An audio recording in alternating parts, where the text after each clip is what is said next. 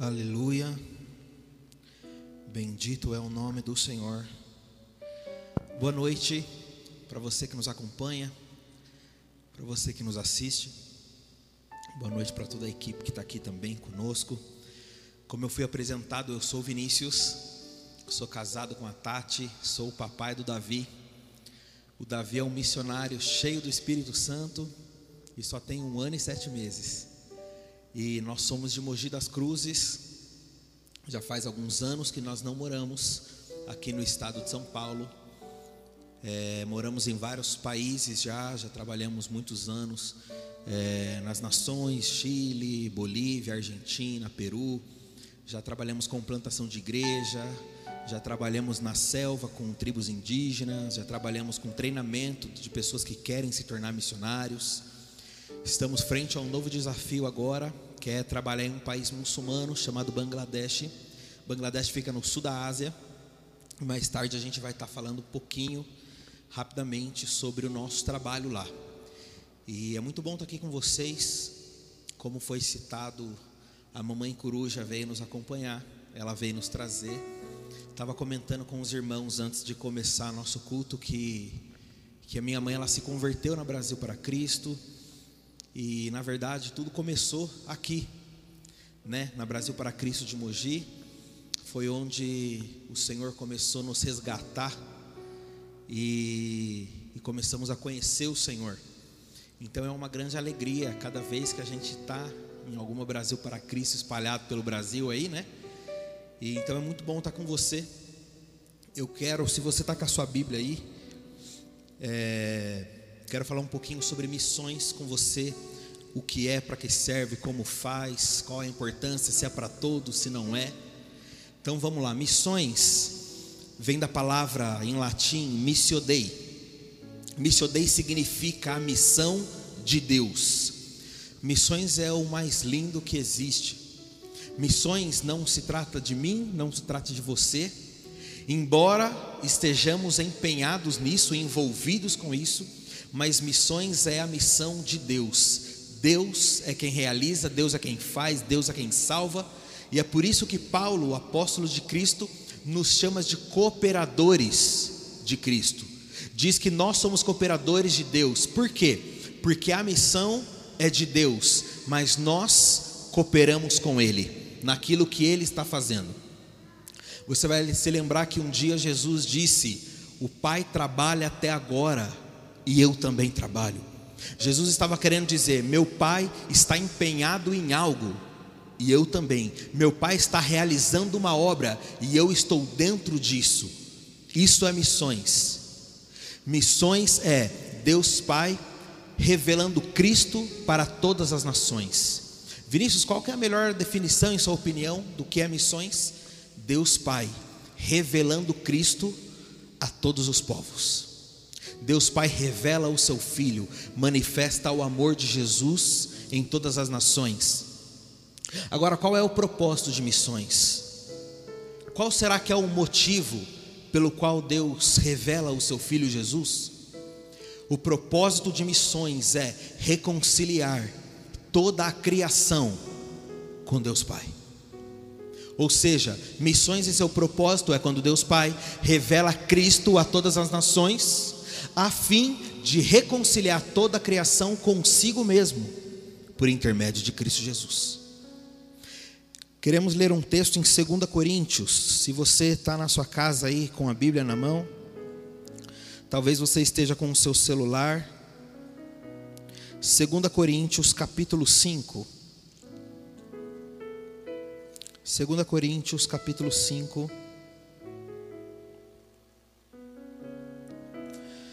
Então Deus Pai revela Jesus nas nações, a fim de reconciliar toda a criação consigo mesmo. Antes eu dizia que o seu propósito era reconciliar todos os homens, mas eu entendi que Jesus não vai redimir só os seres humanos, mas de fato, Deus Pai vai redimir toda a criação, todos os seres humanos, todos os animais e toda a natureza, tudo aquilo que Ele criou será redimido, e é para isso que nós somos chamados. Veja o versículo 18, estamos em 2 Coríntios, capítulo 5, verso 18 diz assim: Ora, tudo provém de Deus, que nos reconciliou consigo mesmo por meio de Cristo e nos deu o ministério da reconciliação. E aí ele vai falar qual é o ministério da reconciliação. Verso 19 diz: A saber, que Deus estava em Cristo, reconciliando consigo o mundo, não imputando aos homens as suas transgressões, e nos confiou a palavra da reconciliação. Então preste atenção. Deus Pai nos reconciliou com Ele em Cristo e nos deu a palavra de reconciliação, nos deu o ministério de reconciliação. Qual é o ministério? De que Deus está reconciliando o mundo todo em Cristo. O que, que isso significa de forma bem simplificada? Paulo está querendo dizer: ei, você foi reconciliado com o Pai em Cristo, e agora Ele deu o ministério de reconciliação para você, porque Ele quer que você seja parte da reconciliação de todo mundo. Sabe o que isso significa? Que você não foi salvo simplesmente para ser salvo, mas você foi salvo para ser parte da salvação de todos os povos. Aleluia! Deus não te tirou do mundo só por tirar, mas Deus te tirou do mundo para que agora em Cristo você seja parte da salvação do mundo. Deus te salvou e agora te chama a cooperar, a cooperar com Ele para a salvação de todas as nações. E aqui eu quero dar um dado muito importante para você. Talvez a gente que vive no Brasil pense, mas será que tem gente que ainda não ouviu falar de Jesus? Existe mais de sete mil povos que nunca ouviram falar de Jesus. Não sete mil pessoas, mais de sete mil povos que ainda não ouviram falar de seu nome. E daqui um minutinho a gente vai passar um vídeo sobre isso, bem curto para você. Mas entenda algo: são quase, são mais de 4 bilhões de pessoas que não tiveram acesso ao Evangelho. Só de muçulmano tem 1,8 bilhão no mundo. Estamos falando de quase 2 bilhões de pessoas que seguem a religião islâmica. E um detalhe: o islamismo é a religião que mais cresce no mundo hoje. Tem 1,1 bilhão de hinduístas no mundo. Mais de 700 milhões de pessoas que são de religiões étnicas, religiões tribais. Mais de 500 milhões de pessoas, ou seja, meio bilhão de pessoas que são budistas. O que totaliza mais de 4 bilhões de pessoas que não têm acesso ao Evangelho do Senhor. Isso porque eu só estou dizendo sobre pessoas que não têm acesso, povos que não são alcançados pelo Evangelho, fora outras religiões e seitas que já ouviram o Evangelho, mas ainda não estão convertidos a Cristo. Eu quero chamar a sua atenção para isso, que existe mais de 7.200 povos que ainda não ouviu a mensagem da cruz.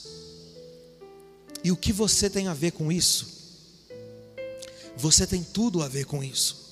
Por quê? Porque um dia Jesus disse para os seus discípulos: Ide e fazei discípulos de todas as nações. Logo, todos aqueles que nasceram de novo em Cristo Jesus, todos aqueles que são seus discípulos, são chamados para fazer parte da reconciliação do mundo. Porque Deus nos reconciliou com Ele mesmo em Cristo e agora nos chamou a ser parte da reconciliação de todos os povos. Então, nós vamos passar um vídeo para você agora. É um vídeo bem curto que fala sobre povos não alcançados, para você entender. Povos não alcançados é qualquer povo que tenha menos de 2% de, cristão, de cristãos protestantes. A isso nós chamamos de povos não alcançados. É onde um povo não tem acesso ao Evangelho. Você vai saber que nós, os brasileiros, já ouvimos mais de mil vezes sobre Jesus. Você anda, so, você anda pelo seu bairro e você vai se deparar com várias igrejas. Liga a televisão, está passando um culto online. Nós ligamos uma rádio e está passando algo cristão. Às vezes a gente está andando na rua e um carro com um louvor passa do nosso lado. Ouvimos todos os dias a falar de Jesus. Mas existe 4 bilhões de pessoas que não têm o acesso que nós tivemos. Um dia chegou até nós a palavra da verdade e nós fomos encontrados por Deus. Pessoas estão clamando, também querendo ser encontrados por Deus. A criação clama pela manifestação dos filhos de Deus. E o que nós temos feito para mudar essa realidade? Então nós vamos passar um vídeo bem curtinho para você agora. Preste bem atenção, ele é bem curto.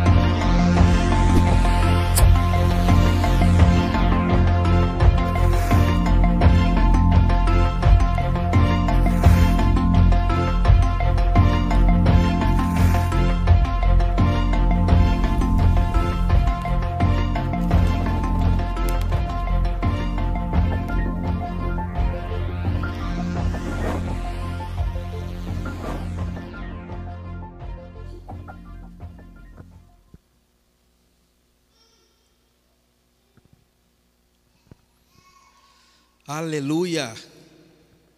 Mais de sete mil povos que querem ouvir e falar sobre nosso Senhor. Eu quero ler um texto com você que nós chamamos da Grande Comissão, Mateus capítulo 28, verso 19. Presta atenção que diz esse texto. Portanto, ide e fazei discípulos de todas as nações, batizando-os em nome do Pai, do Filho e do Espírito Santo Aqui nós vemos uma ordem de Jesus, nós vemos um imperativo onde ele está dizendo para os seus discípulos: portanto, ide e fazei discípulos a todas as nações. E geralmente nós damos muita ênfase para a palavra ir, né, do ide, e nós temos que dar ênfase mesmo, mas eu também quero chamar a sua atenção para um outro, uma outra palavra nesse texto, que é a palavra portanto. Toda vez que você se deparar com a palavra portanto, Preste atenção que está dizendo antes. Por quê? Porque a palavra, portanto, ela é uma conexão no meio de duas declarações. É como se eu tivesse te explic... é como se eu tivesse explicando algo para você, dizendo, ó, oh, aconteceu isso, isso, isso, portanto, a gente deve fazer tal coisa. Você consegue entender? Ela vai conectar duas expressões. É por isso que um dos significados da palavra portanto é por causa disso, ou baseado nisso. Logo, Jesus estava dizendo algo e ele disse: é por causa disso, baseado nisso, ide a todas as nações. Mas o que o nosso mestre disse antes de falar, baseado nisso, ide? Presta atenção no versículo anterior. Mateus capítulo 28, verso 18. Jesus, aproximando-se, falou-lhes dizendo: Toda a autoridade me foi dada no céu e na terra. Existem algumas versões que diz toda a potestade me foi dada no céu e na terra. E há traduções que também dizem todo o poder me foi dado no céu e na terra. Portanto, é baseado nisso que eu digo: ide e fazei discípulos em todas as nações. O que nós entendemos pelo contexto que ele estava dizendo, o poder absoluto pertence a mim, toda a autoridade, seja no céu ou na terra, está em minhas mãos, e é baseado nisso que eu digo: vão a todas as nações. Nós entendemos que através desse imperativo, o id de Jesus não é uma opção para nós, o id de Cristo é uma ordem. Logo, missões não é uma sugestão para nós, missões é um mandamento porque ele disse: é baseado na minha autoridade total, é baseado no meu poder absoluto que eu estou dizendo. Vão a todos os povos.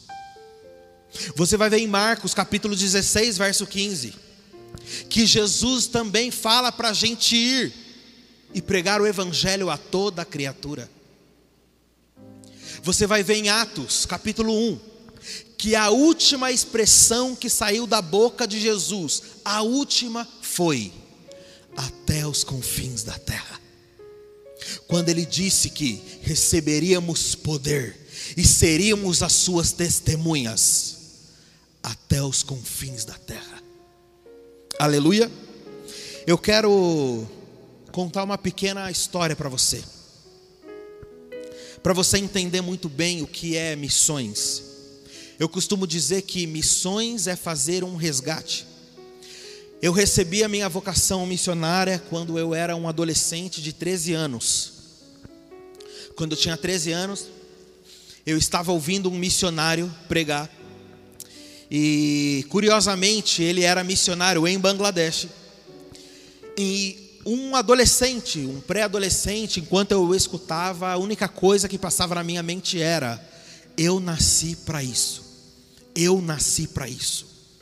E eu me lembro que quando eu cheguei em casa, eu estava empolgado, incendiado, e eu disse para minha mãe: Mãe, eu sou missionário, e quando eu crescer, eu vou embora falar de Jesus do outro lado do mundo, eu nasci para isso. Mas quando eu tinha 15 anos, eu estava num acampamento de jovens da minha igreja. E eu, com mais alguns amigos, a gente combinou de, por uma noite, a gente passar a madrugada toda orando e buscando ao Senhor. E era um acampamento bem grande, da denominação inteira, tinha mais de 500 jovens. Enquanto todo mundo foi dormir, eu e alguns poucos amigos, seis, sete, nós começamos a orar e buscar ao Senhor. Já estava sendo uma noite muito poderosa, sentimos a presença de Deus, Ele ministrando o nosso coração. Já tinha tudo para ser uma noite inesquecível. Mas no meio da madrugada, Deus abriu meus olhos e eu tive uma visão. Isso foi muito curioso porque eu não tenho muito esse tipo de experiência. Eu até gostaria de ter mais.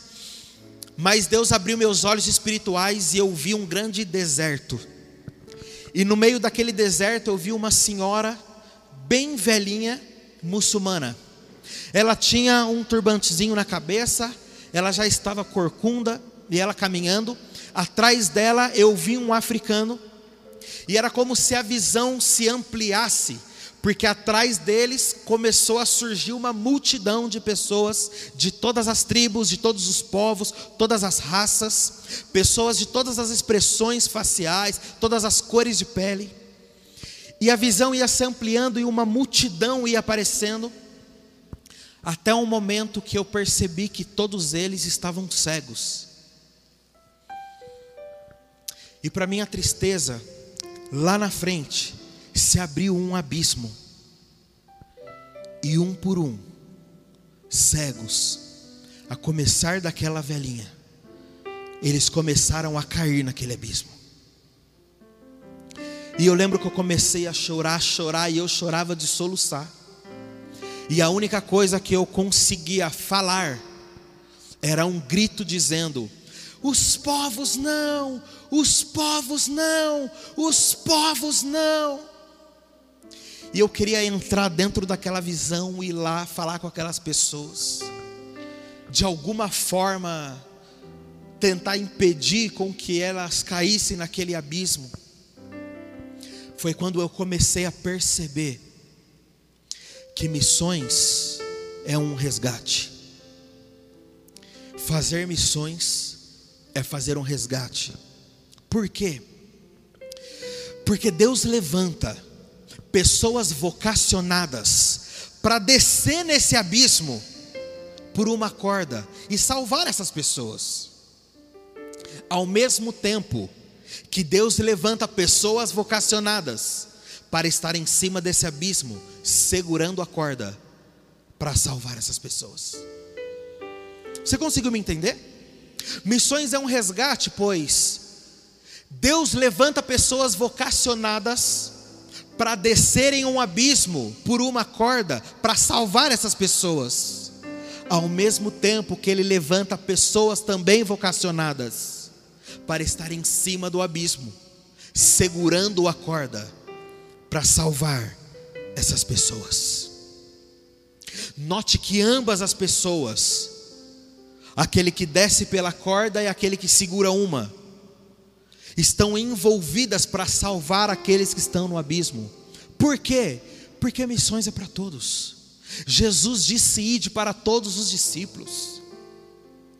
Lemos inicialmente em 2 Coríntios capítulo 5, nos versos 18 e 19, que Deus nos reconciliou, portanto nos deu a palavra de reconciliação. Por quê? Porque uma vez salvos, somos chamados para ser parte da salvação de todos os povos. Aliás, como a gente já disse, Deus nos tirou do mundo para fazer parte da salvação do mundo. Então, se você é salvo em Jesus, se você nasceu de novo, se você é um discípulo de Cristo, o ID é para você. Agora, note também que esse exemplo que eu disse, eu falei que tanto aquele que desce pela corda, quanto aquele que segura uma corda, além de ambos estarem envolvidos na salvação dos perdidos, eu usei a palavra vocacionados para ambos. Vinícius, por que, que você fez isso?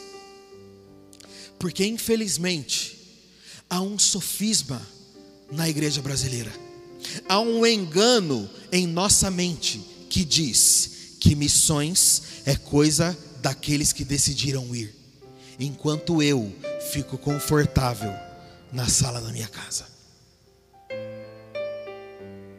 Mas são 4 bilhões de pessoas que estão morrendo sem ouvir o Evangelho. O que nós estamos fazendo? Ou vamos descer pela corda, ou vamos segurar uma. Aleluia. Agora precisamos entender que missões se faz com os pés daqueles que vão. Isso é descer a corda. Mas missões também se faz com os joelhos daqueles que oram. Missões também se faz com as mãos daqueles que ofertam. Missões também se faz com o coração daquele que chora por amor aos perdidos. E isso é segurar a corda. Eu quero ler um texto com você, que está no livro de Ezequiel, capítulo 22. Ezequiel, capítulo 22.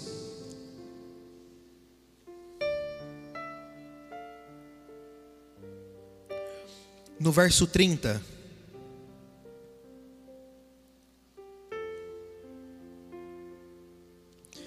O texto bíblico diz assim: aqui Deus está dizendo: Busquei entre eles uma pessoa, um homem que tapasse o muro e se colocasse na brecha perante mim a favor dessa terra, para que eu não a destruísse, mas a ninguém achei. Presta atenção novamente. Deus dizendo: Busquei entre o meu povo um homem que tapasse o muro e se colocasse na brecha perante mim a favor dessa terra para que eu não a destruísse. Mas a ninguém achei. Eu não sei se você já ouviu a expressão se colocar na brecha. Geralmente nós usamos essa expressão quando nós falamos de oração e intercessão. Então vamos se colocar na brecha. Ah, eu estou na brecha. Quando nós falamos de oração, da onde vem esse conceito? Na era muito antiga, as cidades elas eram, elas eram protegidas por grandes muralhas. Para que o exército inimigo não destruísse a terra, não invadisse, tomasse o reino, não levasse despojo, pessoas como escravas. Por isso as cidades elas eram protegidas por grandes muralhas.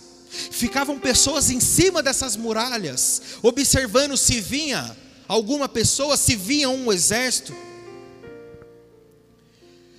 Mas eu quero te perguntar uma coisa: se naquele muro tivesse uma brecha, um buraco, uma fenda, uma rachadura, e o exército inimigo viesse invadir a cidade, por onde você acha que ele ia tentar entrar? Pela brecha, obviamente, não é verdade? E se porventura em alguma parte da muralha que estava ao redor de toda a cidade, se porventura tivesse uma brecha, pessoas do exército iam se colocar naquele lugar.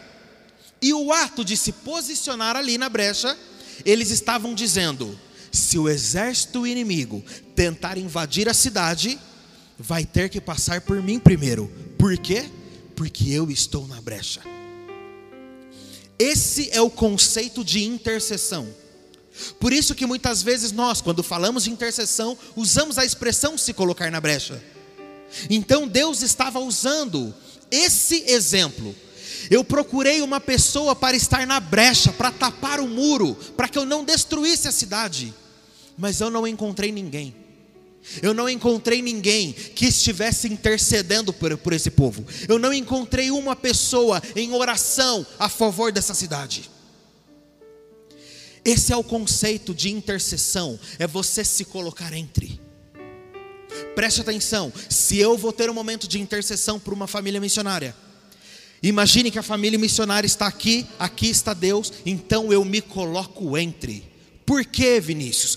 Porque eu vou interceder pela família missionária da mesma forma que eu iria interceder por mim mesmo, porque eu estou me colocando na brecha.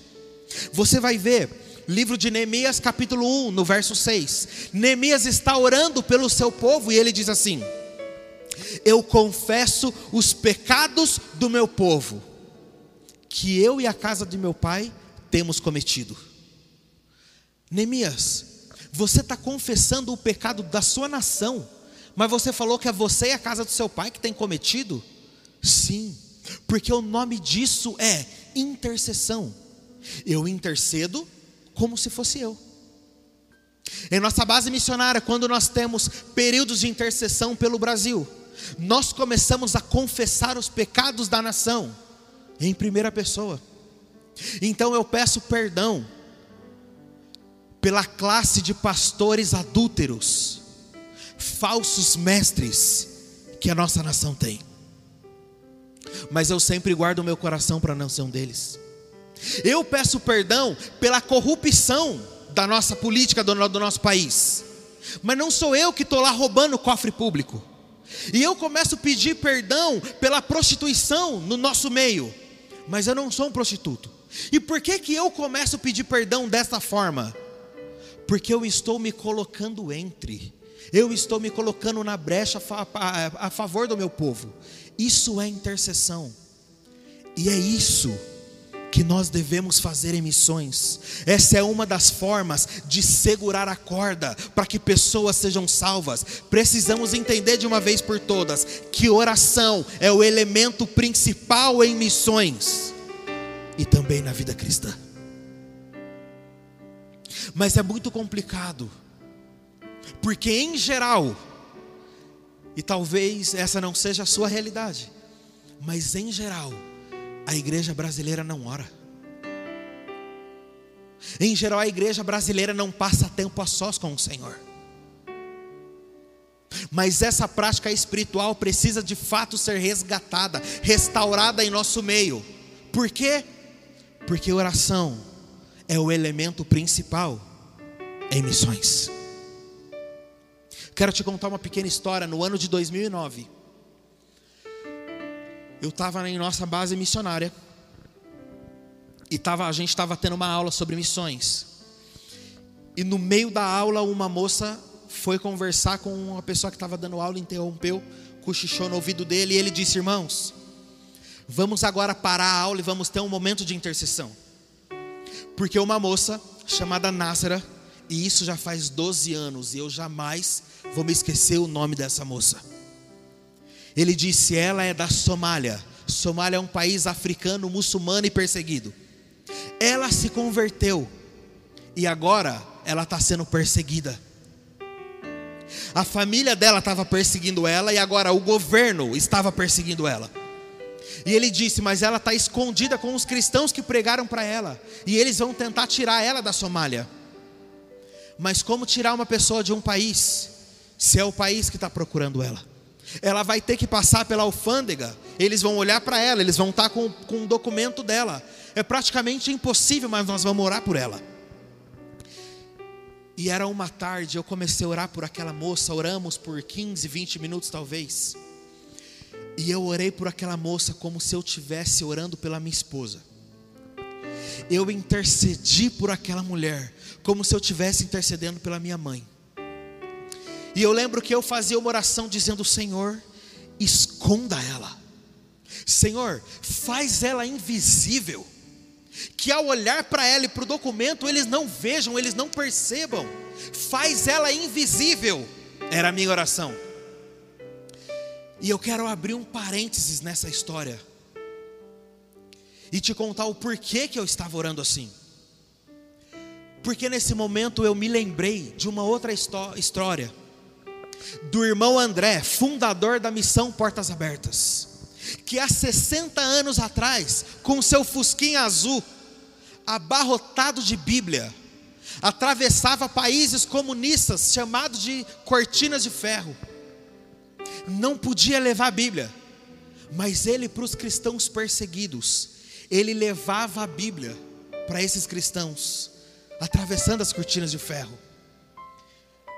Por isso que ele foi apelidado de o contrabandista de Deus.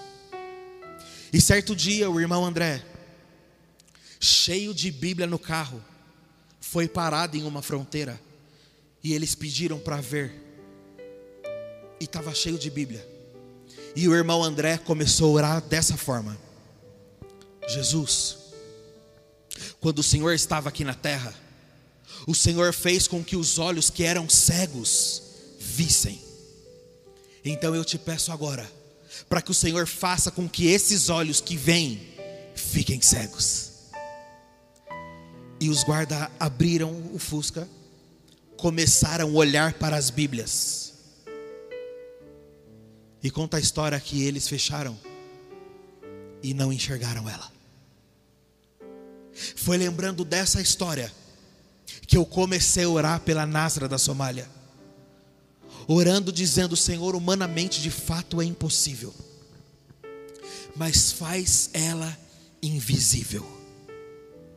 Oramos por, por alguns minutos e voltamos à aula. Depois de quase uma hora de aula, a mesma moça vem e fala com ele.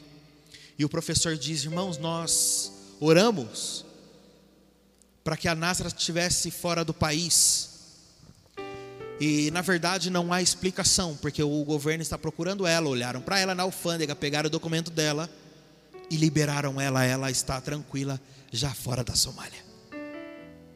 Por que, que eu estou contando essa história para você? Para que você perceba que missões é feito também com os joelhos dos que oram. Nós precisamos nos posicionar em oração a favor dos perdidos para que se encontrem com Cristo e a favor dos nossos irmãos que são missionários. Você consegue entender que antes de começar o culto a gente estava conversando e uma das coisas que a gente disse foi que para ser missionário e ir embora é só para uma vocação. Porque muitas pessoas, e talvez esse é seu caso, a pessoa nem cogita a possibilidade de morar fora de sua cidade, muito menos fora do seu país. Não cogita a possibilidade de viver fora do seu ambiente de, de, de, costume, longe da sua família, outro idioma, outra comida, outro clima. São vários choques culturais. E não bastando toda essa dificuldade, tem a, perse a perseguição religiosa. Países onde não é permitido pregar o Evangelho. Em contrapartida, também podemos orar, porque existe 4 bilhões de pessoas que ainda precisam ouvir falar de Jesus, mais de 7 mil povos que não ouviram falar da mensagem. Eu não sei se você sabe que essa semana, na terça-feira, começou o período do Ramadã. Ramadã é um mês do calendário lunar onde todos os muçulmanos do mundo fazem o jejum o mês inteiro, do nascer ao pôr do sol. Eles não comem nada, eles não bebem nada, e muitos muçulmanos não engolem nem a saliva no período do Ramadã. Durante esse mês do Ramadã, muitos muçulmanos vão ler o Alcorão inteiro. Você sabe que, naturalmente, os muçulmanos já fazem cinco orações diárias, mas no período de, de Ramadã, eles fazem orações extras. Só que tem algo curioso. Pelo fato de eles estarem um pouco mais quebrantados nesse período, há centenas de testemunhos de irmãos que hoje cristãos, mas eram mas são ex-muçulmanos, que dizem que se converteram no período de Ramadã. Há dezenas de, de testemunhos de ex-muçulmanos dizendo no Ramadã, enquanto eu orava, Jesus me apareceu em visão. No Ramadã, enquanto eu lia o Alcorão, Jesus se revelou para mim. No mês do Ramadã, enquanto eu dormia, Jesus me apareceu em sonho. O que, que você acha? De toda semana você gastar um minuto do seu dia, você tem 24 horas, eu estou falando você gastar um minuto e orar para que Jesus se revele aos muçulmanos, para que Jesus apareça para os hinduístas. Eu conheci pessoalmente um chinês, ele foi budista, e eles era um do, ele era um dos principais do, do culto deles, do budismo, da reunião que eles fazem. E esse budista da China disse: Eu nunca tinha ouvido falar de Jesus, eu nem sabia que isso existia. Mas um dia no meu quarto, Jesus apareceu para mim. Porque a oração é o elemento principal em missões. Me permita contar só mais uma história para você. 2010 foi a primeira vez que eu fui para uma selva, para uma tribo indígena. Eu estava na selva do Peru, estava trabalhando no Peru com plantação de igreja, e nós fomos para a selva trabalhar, ficar passar 10 dias com os índios. Mas antes de irmos, a gente levantou uma rede de intercessores. Levantamos um grande grupo que iam orar por nós especificamente por esses 10 dias na selva. Porque, embora fosse a minha primeira vez, mas não era a primeira vez de alguns da equipe, éramos em oito brasileiros. E nessa parte da selva do Peru, é uma etnia chamada Chauis, existe muita feitiçaria, muita magia negra, muita bruxaria. E quando eu falar de bruxaria, eu não quero que você pense no frango com farofa na esquina. Eu estou falando bruxaria de pessoas que matam crianças para oferecer a demônios em troca de poder. Eu estou falando mãe, eu estou falando de mães que engravidam, mas não para ter o seu bebê. O seu único propósito na gravidez é: quando nascer, eu vou matar o feto, oferecer para um demônio para que ele me dê poder. É esse nível de feitiçaria que tinha nessa selva. E havia entre todos os bruxos feiticeiros uma velhinha que ela era a chefe, era a líder.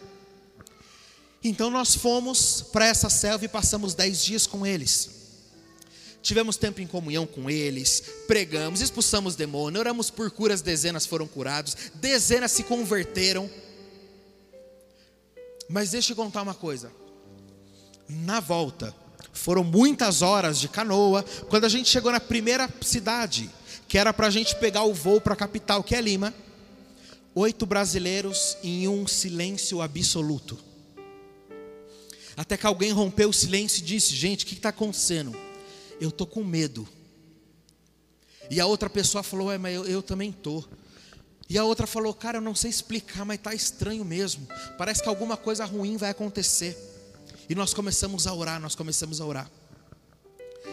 E Deus deu uma visão para um irmão, uma pessoa da equipe, e ele falou: Gente, vocês lembram aquela velhinha que ela é chefe dos feiticeiros? Deus me mostrou ela fazendo um sacrifício humano para que o avião caísse na volta. Ela matou uma criança para que o nosso avião caísse. E a gente continua orando. E aí uma outra pessoa teve uma visão e falou assim: gente, eu tive uma visão, vi oito caixões, mas cada caixão estava com um nome nosso. Um nome escrito Vinícius, o outro nome escrito Fulano. E aí a gente já ficou preocupado, né? Pensei só notícia ruim. Começamos a orar e conversar e orar. Até que alguém falou, mas gente, mas mesmo Deus mostrando isso, a gente vai subir no avião? Melhor não subir. Mas o nosso líder, Daniel, pastor Daniel, é o fundador da Jocum do estado do Acre. Ele já tinha morado 15 anos em uma tribo indígena, homem de Deus. Foi naquele dia que eu perdi o medo de morrer para Jesus. Hoje algumas pessoas me perguntam, Vinícius, você está indo para um país muçulmano, perseguido, e a cada ano a perseguição em Bangladesh aumenta. Você não tem medo da perseguição religiosa? Não. Eu estou pronto para ver Jesus. Mas eu perdi naquele dia olhando para aquele cara. Porque a gente estava atemorizado. E ele tinha uma voz grossa, engraçada. E a gente falando, a gente vai subir. E ele disse assim: Vamos subir. Se Jesus quiser, nós vamos ver Ele. E a gente, mas Jesus, então vamos subir, né? Subimos. E o avião, já sobrevoando, ele começou a ter uma turbulência. Turbulência do Satanás, chacoalhava o negócio. E ele estava numa janela que dava para ver a turbina do avião. Aquele cara já estava em outro lugar, outro nível já. E aí deu problema na turbina, aí o avião começou a cair. Eu desesperado, joguei minhas duas mãos para o alto, comecei a orar. Eu não sei o que passou na minha cabeça, só comecei a orar. E começou um, um, um desespero no avião, gente gritando, todo mundo com medo. E esse cara, esse pastor, ligou a câmera do celular, começou a ligar a turbina com defeito e começou a rir, dizendo: Eu quero ver Jesus, eu quero ver Jesus, nós vamos morrer, eu estou filmando nós morrer porque eu quero ver Jesus. Aquilo me constrangeu, aquilo me constrangeu. Embora a gente estivesse no mesmo lugar geográfico, a gente não estava no mesmo lugar espiritual. Lembra de Jesus dormindo no barco? Tinha duas realidades lá: os discípulos desesperados, com medo de morrer, e Jesus dormindo, descansando. E era isso que estava acontecendo naquele avião. A gente desesperado. Mas havia uma equipe orando por nós especificamente por esses dez dias. E a gente orando, orando, orando, e o avião ele começou a ficar perto da água. E eu falei, cara, a gente está na água. Se cair já era. E o avião, na turbulência, ainda começou a sobrevoar na água. E esse pastor desligou o celular, olhou para a gente, a gente estava sentado perto, ele disse assim: tranquilo, Deus me disse agora que a gente não vai morrer. Ele me disse que ele sondou o coração de cada um de nós e nós achamos graça aos olhos dele, e por isso ele vai nos poupar. E o avião continuou por alguns minutos na turbulência, praticamente em cima da água. Até por um momento que não sei o que aconteceu, que a turbina começou a funcionar normal, parou a turbulência, continuamos, subimos e o voo estava tudo bem. O que eu quero contar para você, através dessa história, o que nós precisamos entender de fato, que missões é feita também pelos joelhos dos que oram. O elemento principal no campo missionário é a oração. Nós precisamos gastar tempo orando para que os perdidos se convertam e orando para que os missionários continuem sendo firmes, continuem sendo providos, continuem sendo guiados pela voz do Senhor. Você consegue me entender? Daqui a pouco eu quero passar um vídeo rapidinho para você sobre Bangladesh. Vai ser um motivo de oração para você. Como eu disse, é um país perseguido. É, a cada ano a perseguição em Bangladesh está aumentando. E Bangladesh é um dos países mais pobres do mundo, já foi considerado o país menos desenvolvido do mundo. E qual é o nosso trabalho lá? Nós trabalhamos no combate ao tráfico humano. O que isso significa? Nós trabalhamos acolhendo meninas que foram escravas sexuais. Infelizmente, isso é muito comum na Ásia. Meninas a partir de 6, 7 anos são sequestradas, traficadas, vendidas e essas meninas vão morar em um bordel, baixo o poder de um traficante, e a única coisa que ela faz é ser abusada. Ela não vai para a escola, ela não é alfabetizada, ela não tem uma profissão, não tem nada. Ela ganha um prato de arroz. Se o traficante for muito bonzinho, ele vai dar dois pratos de arroz durante o dia para ela. Só isso, durante as 24 horas. Não é arroz, feijão, bife acebolado e salada. É só o prato de arroz elas não têm nenhum tipo de cuidado médico. Quando as meninas chegam no bordel, se ela ainda é muito pequena, ela começa a tomar esteroide de gado para que ela se desenvolva mais rápido. Tudo isso faz com que a maioria dessas crianças não chegue nem à maioridade. Tem meninas em nossa casa de Bangladesh com sete anos de idade. O que nós temos feito para mudar essa realidade. Então assista rapidinho a um vídeo bem curto sobre Bangladesh. Preste atenção nesse vídeo. Só para a gente finalizar.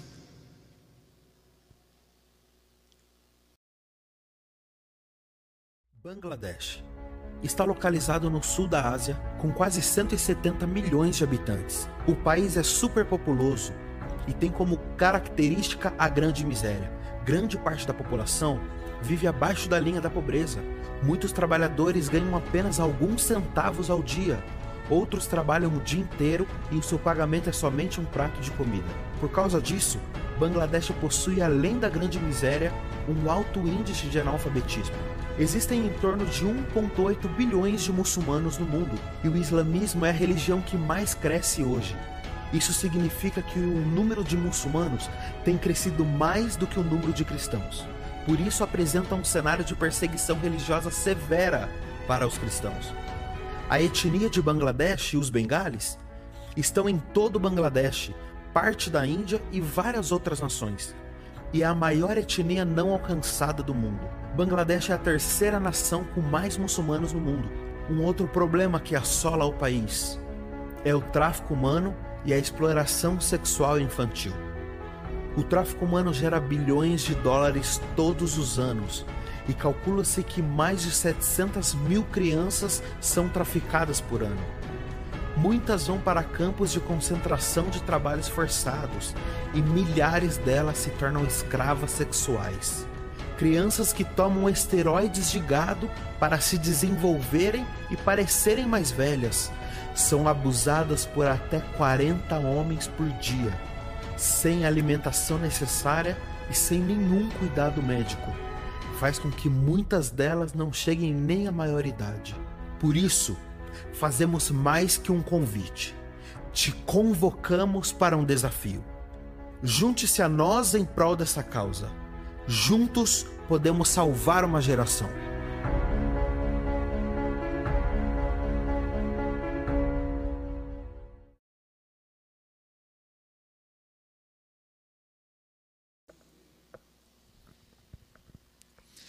Aleluia. No final do vídeo apareceu a nossa família aí. Você viu eu, a Tati, o Davi. Depois apareceu um arroba povos e tribos com a imagem de um leãozinho. Povos e Tribos é o nosso contato, é o nosso Instagram, caso você queira conhecer mais do nosso trabalho, do nosso projeto. É, como se trata de um país muçulmano, de um país perseguido, não pode haver vínculo de missões conosco. Então, na nossa rede social pessoal, nós não postamos nada sobre missões e etc. Por isso, nós criamos essa página no Instagram, Povos e Tribos. Caso você queira conversar conosco e saber um pouco mais, ter mais informações de como funciona, você nos chama lá. Mas o que eu quero que você preste atenção, olha o contexto desse país. E nós somos vocacionados a falar de Jesus nesse tipo de lugar. E eu quero te despertar. Qual é o meu foco principal aqui? É fazer você entender que missões é para todos e que a oração é o elemento principal no campo missionário. Amém? Mas preste atenção, eu não vou falar muito desse assunto, eu só quero ler um textinho para você. Eu disse que missões se faz com os pés os que vão. O que nós falamos na mensagem é que missões se faz com os joelhos os que oram. E há uma frase que diz que missões se faz com as mãos que contribuem. Eu só quero ler uma coisa para você. Presta atenção nisso daqui. Os cristãos gastam mais com chiclete do que com missões. Mais com produtos de beleza do que com missões. Gastam mais com animal de estimação do que com missões. Um eletrodoméstico que um cristão compra à vista costuma ter um custo maior do que a oferta dada para missões durante cinco anos por esse cristão.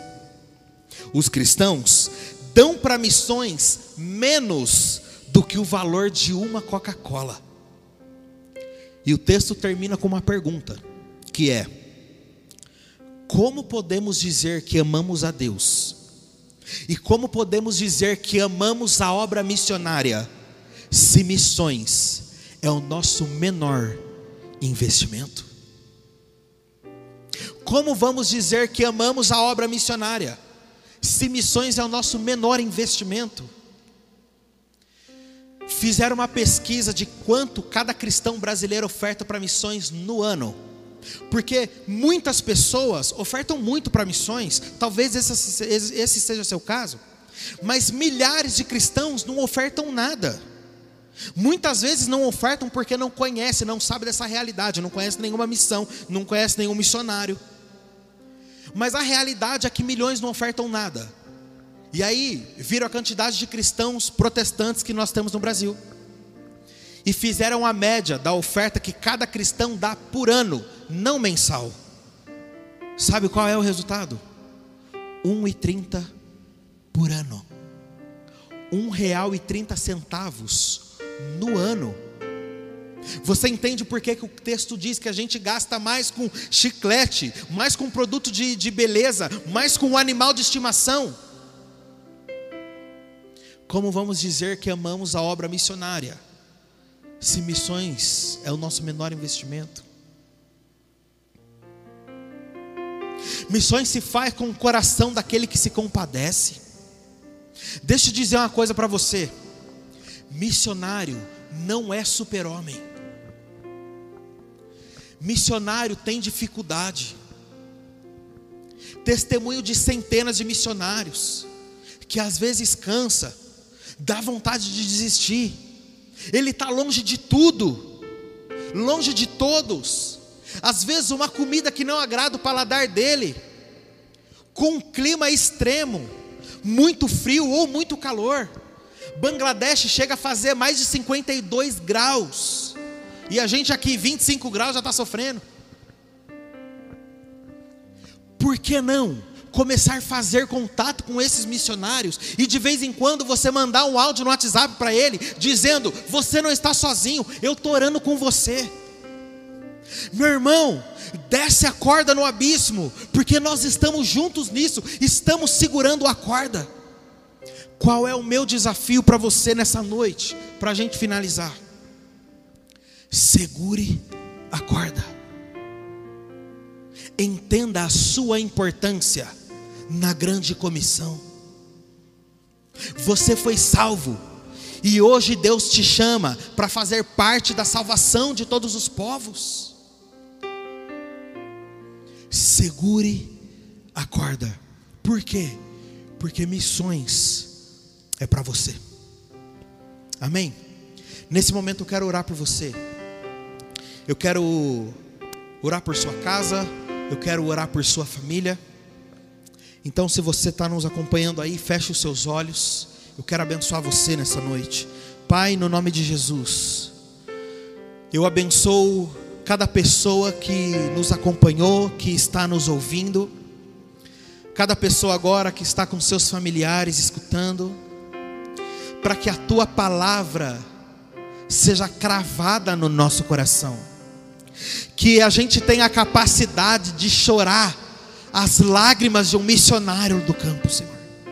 Que a gente tenha a capacidade de sentir a dor do missionário que está do outro lado do mundo, do missionário que está sendo perseguido, que está preso, que está sendo torturado, que a gente sinta a aflição dele. Nos ajude, Senhor, nos ajude a desligar um pouco a televisão, a sair um pouco da rede social. Então a gente vai perceber que sim, existe tempo para orar abra os nossos olhos para que a gente entenda a importância de missões. E a gente vai ser parte da salvação de muçulmanos do outro lado do mundo. Crianças escravas sexuais, mas elas vão ser resgatadas e nós vamos ser partes disso. Nós vamos chegar na eternidade e vamos receber do Senhor um galardão, porque nós fomos parte disso, Senhor. Abra os nossos olhos que caia a ficha, que a gente entenda de verdade. Que missões se faz com os pés dos que vão, que missões se faz com os joelhos dos que oram, que missões se faz com as mãos dos que ofertam, que missões se faz com o coração daquele que padece. A importância, Senhor, de uma vez por mês, mandar um áudio de 10 segundos, dizendo para um missionário: você não está sozinho, nós estamos aqui com você. Continue firme. Abra os nossos olhos. Abra os nossos olhos. E nos perdoa, Senhor. Nos perdoa pelo nosso egoísmo. Nos perdoe pela nossa avareza nos perdoa porque nós amamos muitas vezes mais essa vida do que a eternidade. Porque investimos mais nas coisas que são que vão corromper aqui, mais nessas coisas terrenas do que em coisas eternas. Investimos mais em coisas do que em pessoas. Nos perdoe, Pai, e abra os nossos olhos nos faça entender que nós, que nascemos de novo, recebemos a palavra de reconciliação. Porque o que Paulo diz em 2 Coríntios 5, 18 e 19, não é para aqueles que vão para outro país, mas é para aqueles que foram reconciliados com Deus. E se nós fosse, se nós foi, se, perdão, se a gente foi, nós também recebemos a mensagem da reconciliação. Então queremos ser parte do que o Senhor está fazendo em toda a terra. Nós queremos ser parte da salvação de todos os povos e tribos dessa terra. E nós oramos em nome de Jesus. Em nome de Jesus. Amém. Amém, meu irmão. Obrigado por nos acompanhar até aqui. Queria chamar o pastor. Obrigado pela oportunidade, pela confiança. Obrigado por estar junto e nos acompanhar essa noite. Fica na paz. É um prazer conhecer vocês.